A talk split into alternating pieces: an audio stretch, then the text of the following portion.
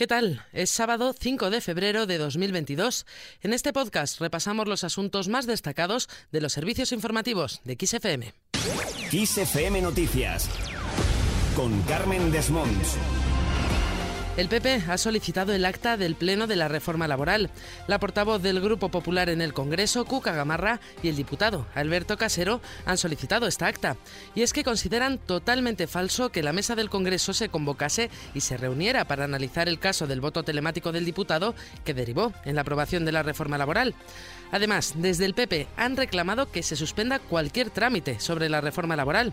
Por otro lado, el consejero de Economía, Hacienda y Empleo de la Comunidad de Madrid, Javier Fernández Laschetti, ha reclamado a la presidenta del Congreso, Merichel Batet, que corrija el atropello producido en la votación de la reforma laboral y ha augurado que si se mantiene en pie esta norma traerá discordia, enfrentamiento y mal funcionamiento en las empresas. Lo escuchamos. Se ha producido un, atropello contra eh, los derechos. Eh, constitucionales de un parlamentario a emitir su voto eh, correctamente y, creo que eso tiene que ser corregido inmediato y la presidenta del Congreso lo tiene que corregir de inmediato. Seguimos hablando de la reforma laboral porque recordemos que dos diputados de Unión del Pueblo Navarro, UPN, votaron en contra de esta medida rompiendo la disciplina de voto. Pues hoy, sábado, han acudido a la reunión del Consejo Político del partido. Antes de entrar, uno de los diputados, Sergio Sayas, decía que estaba tranquilo con su voto. Muy seguro de lo que hemos hecho, muy convencido. Es un día muy difícil, sin duda alguna. Son 22 años en este partido eh, eso es una cosa que, por supuesto está ahí, pero vengo muy convencido de la decisión que tenemos y precisamente vengo a explicarla. Finalmente, el Consejo Político de UPN ha avalado la expulsión de Sayas y Adanero. Han acordado con el 80,62% de los votos la expulsión del partido de los dos diputados. Escuchamos al presidente del partido, Javier Esparza. Yo creo que los órganos del partido han hablado, han hablado con contundencia. Desde un punto de vista político, lo que se le ha hecho ha sido bueno, pues exigir que, entreguen el acta de diputado y si no, obviamente, pues a partir de ahí nosotros lo que creemos es que, no pueden seguir en, en UPN. Eso es lo que ha dicho el máximo órgano entre congresos, que es el Consejo Político de UPN.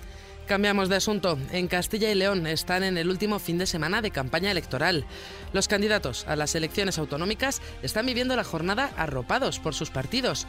Hasta seis presidentes autonómicos del Partido Socialista se han movilizado para arropar a su candidato Luis Tudanca, quien ha asegurado que el 13 de febrero se elige entre un gobierno del PP con Vox o un gobierno de cambio del PSOE.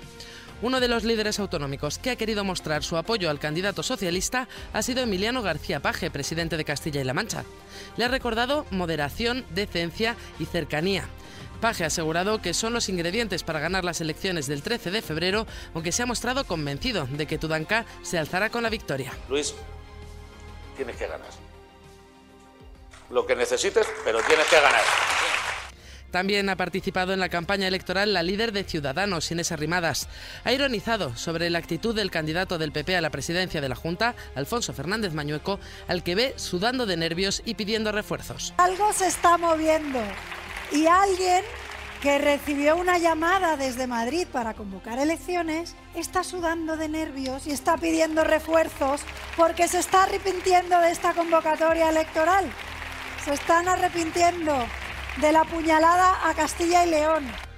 Precisamente Arrimadas acudía a mostrar su apoyo al candidato de Ciudadanos, Francisco Igea, que ha sido muy explícito hablando de cómo quiere que sean las cosas.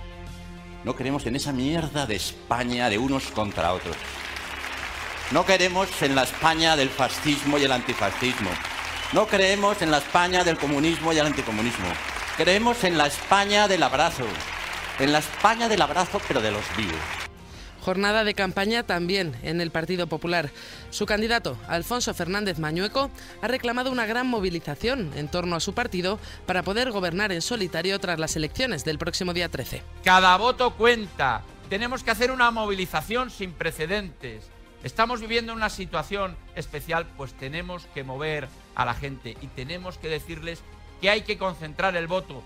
Solo hay un gobierno posible frente a Sánchez, el gobierno del Partido Popular. Dejamos ya las elecciones autonómicas de Castilla y León para actualizar los datos del coronavirus. Mejoran los indicadores COVID en varias comunidades. La mayoría de los territorios que han ofrecido hoy datos epidemiológicos registran descensos en sus principales indicadores, aunque el riesgo de transmisión en España continúa siendo alto por la incidencia acumulada y el elevado número de casos, con más de 70.000 al día. Cataluña, Navarra, Madrid, Cantabria, Andalucía, Murcia, Aragón y Ceuta han comunicado una mejora en sus indicadores de transmisión. Sube la incidencia, en cambio, en La Rioja, mientras que en Galicia se ha notificado un ligero aumento de contagios, aunque mantiene su tendencia descendente en la incidencia.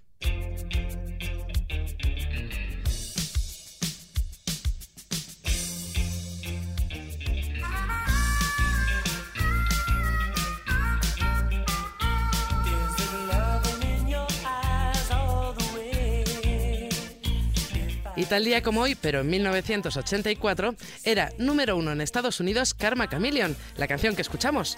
Es una canción del grupo británico Culture Club.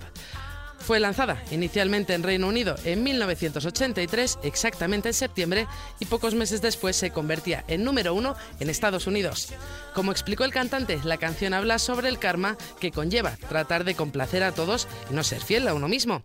Habla de lo asustadas que están algunas personas cuando se trata de que las dejen solas o las ignoren debido a sus creencias.